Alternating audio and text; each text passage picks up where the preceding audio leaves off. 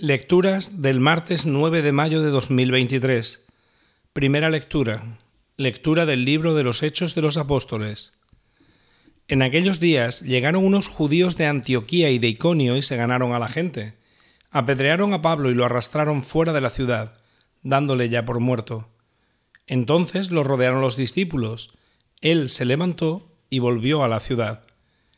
Al día siguiente salió con Bernabé para Derbe Después de predicar el Evangelio en aquella ciudad y de ganar bastantes discípulos, volvieron a Listra, a Iconio y a Antioquía, animando a los discípulos y exhortándolos a perseverar en la fe, diciéndoles que hay que pasar por muchas tribulaciones para entrar en el reino de Dios.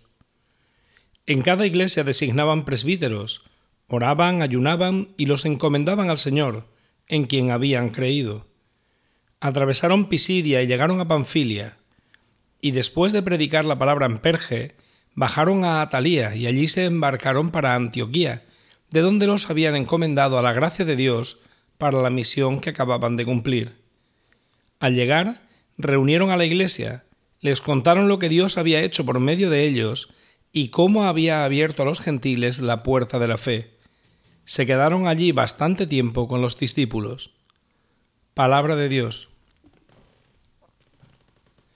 Salmo responsorial. Tus amigos, Señor, proclaman la gloria de tu reinado. Tus amigos, Señor, proclaman la gloria de tu reinado. Que todas tus criaturas te den gracias, Señor, que te bendigan tus fieles, que proclamen la gloria de tu reinado, que hablen de tus hazañas. Tus amigos, Señor, proclaman la gloria de tu reinado.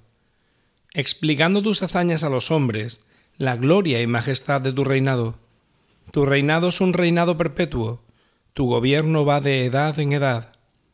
Tus amigos, Señor, proclaman la gloria de tu reinado.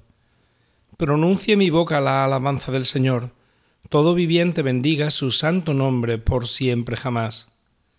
Tus amigos, Señor, proclaman la gloria de tu reinado. Evangelio. Lectura del Santo Evangelio según San Juan. En aquel tiempo dijo Jesús a sus discípulos, La paz os dejo, mi paz os doy. No os la doy yo como la da el mundo. Que no se turbe vuestro corazón ni sea cobarde. Me habéis oído decir, Me voy y vuelvo a vuestro lado. Si me amarais, os alegraríais de que vaya al Padre, porque el Padre es mayor que yo.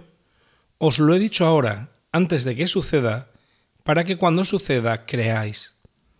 Ya no hablaré mucho con vosotros, pues se acerca el príncipe de este mundo.